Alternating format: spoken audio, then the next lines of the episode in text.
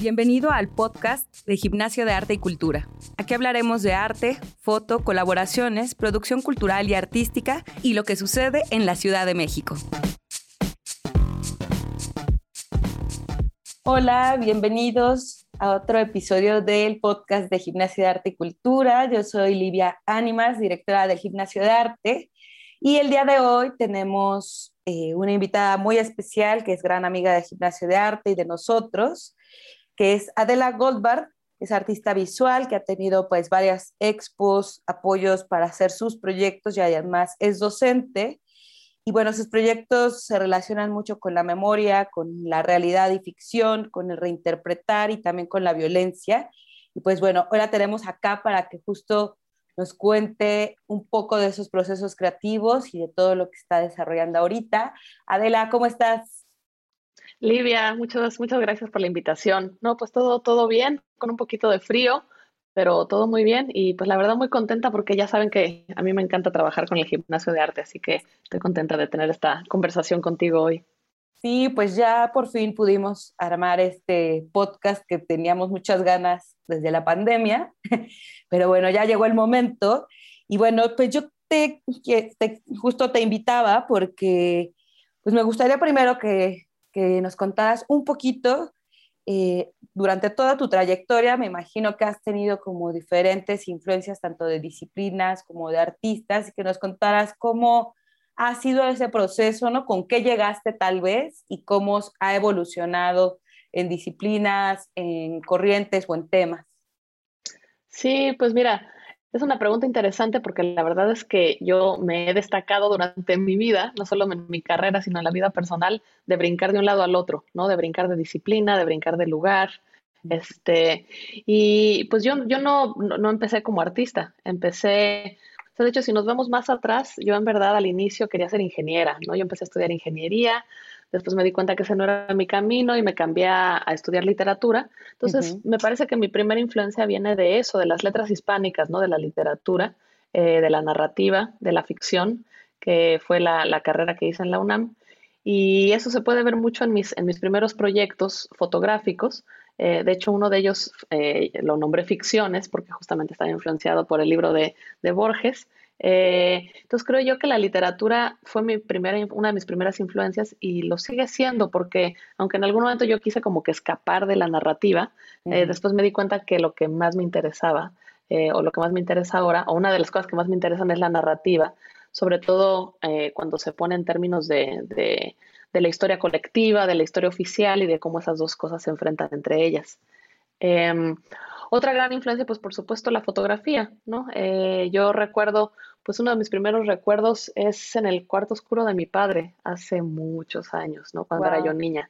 me imagino que algo de ahí se me quedó, porque después yo muy neciamente quise seguir haciendo foto. Entonces, pues bueno, tomé talleres en la preparatoria, luego tomé el taller este legendario de Lázaro Blanco en, en, Casa del Lago. Casa del Lago, ajá. Sí, eh, después estuve en el Centro de la Imagen, en el seminario de fotografía, y hice la carrera de foto en, la, escuela activa. Entonces, pues tuve ahí, o sea, he tenido un recorrido, empecé en la fotografía análoga, evidentemente, y mientras estaba yo ahí en, el, eh, en la escuela activa fue como la transición a lo digital. Eh, pero ese mismo tiempo estaba yo estudiando literatura, entonces como que se empezaron ahí a compaginar las cosas y, pues bueno, de alguna manera, sin darme cuenta, también tengo mucha influencia de la escultura desde el inicio de mi, de, de, mi, de, mi, de, mi, carrera. Y creo que eso fue lo que me llevó después a hacer una maestría en escultura.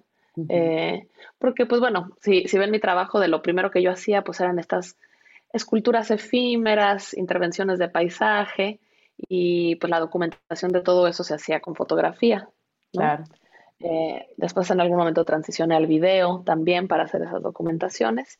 Y, y, pues bueno, ese es como el primer momento de mi carrera, ¿no? Esa, esa digamos, ya de la, Lo, de, la ingeniería me pareció algo así como de, wow, ¿qué ingeniería ibas a estudiar o estabas estudiando? Pues empecé a estudiar ingeniería química, de hecho transité por varias también, pero, pero estaba en ingeniería química y, bueno, un día estaba yo como en, esa, en ese momento en el que uno no sabe bien hacia dónde va y me acuerdo que un día, los ingenieros me van a matar cuando diga esto, ¿verdad? Pero un día estaba leyendo la botella de shampoo, los ingredientes de la botella de shampoo, y dije, yo no me quiero dedicar a esto. Así, esa fue la señal que te iluminó para decir esto, no. Ay, no, está genial, porque aparte creo que, o sea, como nos muestras esta, este recorrido, ¿no? De seguir también te, o formando, estudiando, creo que es algo que también es muy interesante porque se nota luego, luego como en tu trabajo, ¿no? O sea, que hay una evolución también a partir de algo que tú vas estudiando pues a la par o que estudias y después se desarrollan los proyectos, ¿no? Entonces creo que eso es así como algo que te puede así súper mega caracterizar, ¿no? De estar como siempre formándote, no dejando que se estanquen ahí los temas, ni las técnicas, ni los soportes, ¿no?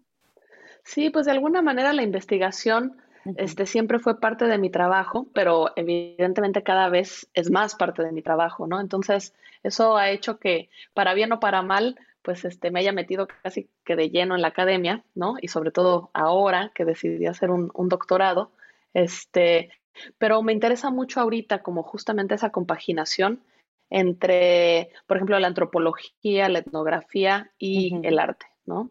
Entonces, este, pues entonces me, interesan mucho como los procesos de investigación para los proyectos o ver a los proyectos como procesos de investigación, como que ahorita eso es un poco en lo que estoy, en lo que estoy clavada y tratando de entender cómo se pueden o no compaginar este, todas estas cosas.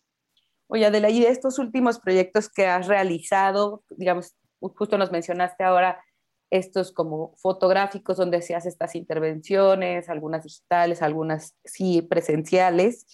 Después de repente evolucionaste como a toda esta parte ya como lo relacionado con la instalación, con lo efímero, con hacer volar la misma obra. ¿Qué pasó ahí? Cuéntanos así cómo llegaste también a esos materiales, ¿no? Contabas ahorita de la parte escultórica, pero es entre escultura, instalación, performance, todo eso. Cuéntanos ahí qué, cuál fue ese salto hacia eso. Pues mira, yo creo la verdad que las cosas se fueron dando de manera orgánica, pero que una de las cosas que, fue una gran influencia fue conocer a los maestros pirotécnicos de, Tultepec, ¿no? Creo, creo, creo yo que así como que un proyecto me fue llevando a otro, o sea, en algún momento necesité yo hacer o tenía yo este proyecto en el que hicimos unas piñatas, una especie de piñatas gigantes que eran aviones y avionetas en escala real. Y entonces para eso pues contacté a un maestro piñatero, Carmelo Payares, en el municipio de Melchor Ocampo, en el Estado de México, que esa familia tiene el récord de la piñata más grande del mundo, el récord Guinness. Entonces, eh, eh, ellos me ayudaron a, a, llevar a cabo esas esculturas, que eran esculturas efímeras, ¿no?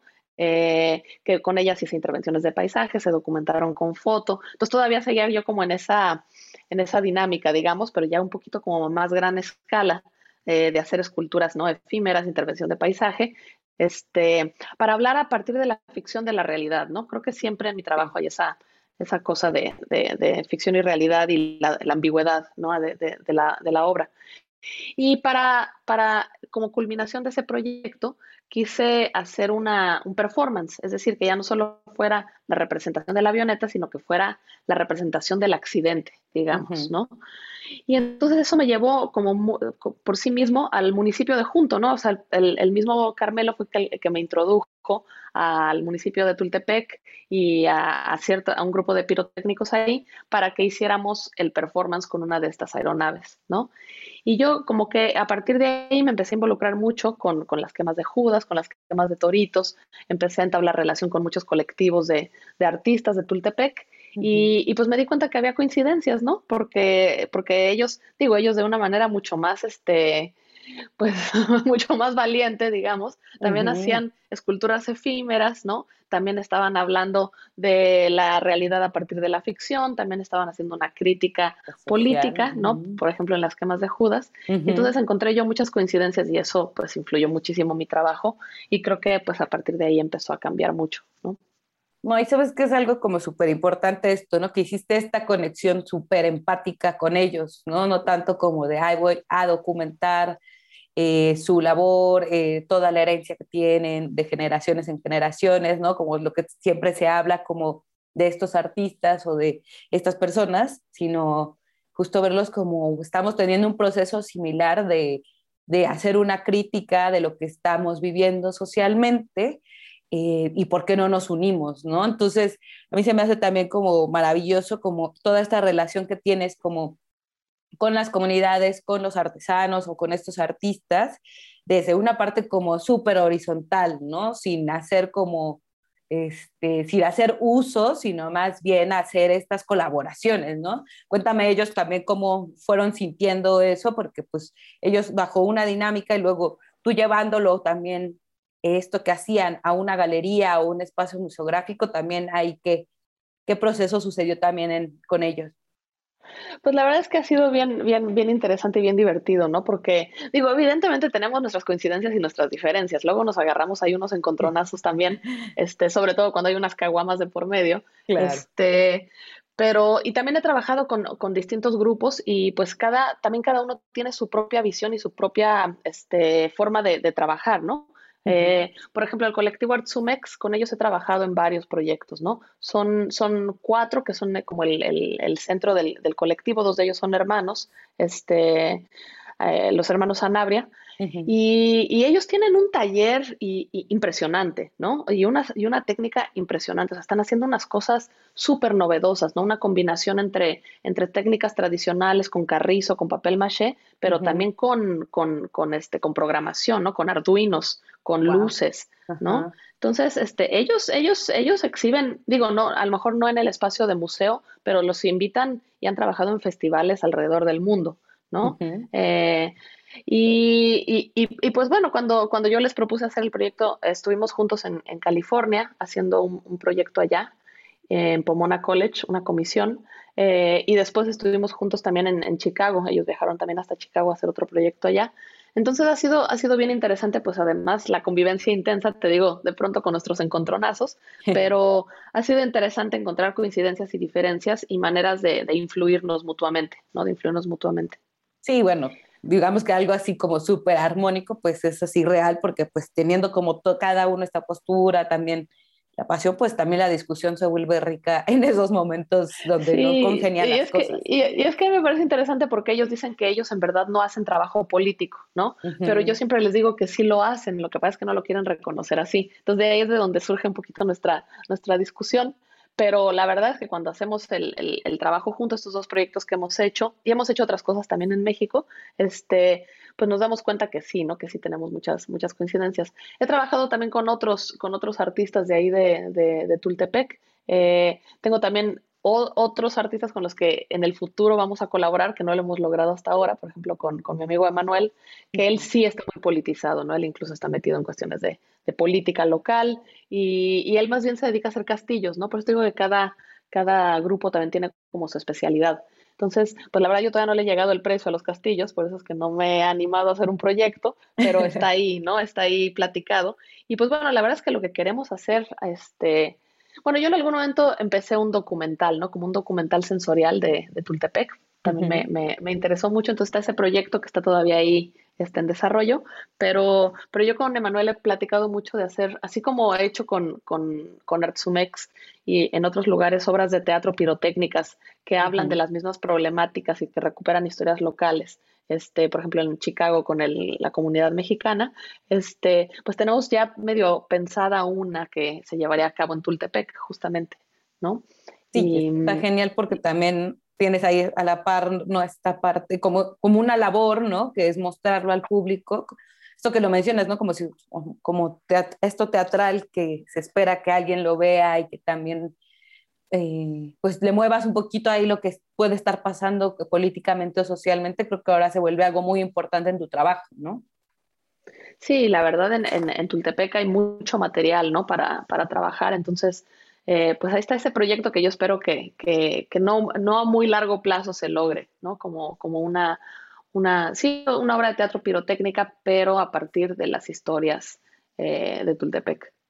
Oye, Adela, y además, bueno, de tú producir tus propios proyectos, como te nos estás contando bajo esta parte como de investigación y luego de producción, pues también te interesa mucho la docencia, ¿no? También en esa parte, cómo tú haces esa relación en cuanto a asesorar, acompañar los proyectos, a guiarlos, que es ahí como lo que te prende y también un poco de, de, cómo es tu metodología ante, ante la docencia, ¿no? Que también es algo que ejerces así bastante bien.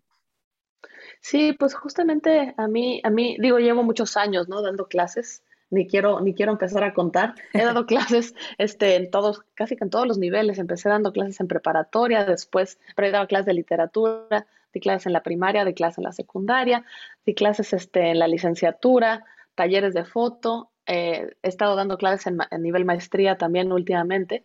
Eh, y la verdad es que lo que más me gusta, como tú bien lo dices, es acompañar los, los, los, proyectos, ¿no? Eso es como que, como que lo que más me gusta. O sea, sí, sí me gustan también las clases temáticas, ¿no? Y me gusta discutir textos teóricos, pero lo que más me apasiona eh, en, en, términos de la docencia es eso, ¿no? Como, como mm, de manera qué sé yo, horizontal otra vez, ¿no? Como tener estas conversaciones con, con, con artistas este, más jóvenes o no necesariamente más jóvenes, ¿no? Que están este, también con, sobre todo cuando tienen un interés de, de, hacer arte relacionado con la investigación, ¿no? Creo que es sobre todo lo que, lo que a mí me interesa.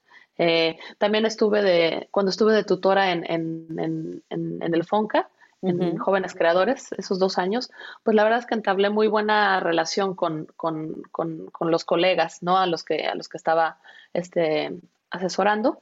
Y, pues con muchos de ellos nos volvimos este, muy buenos amigos, ¿no? Incluso me imagino que en algún momento hasta, hasta colaboradores podríamos ser.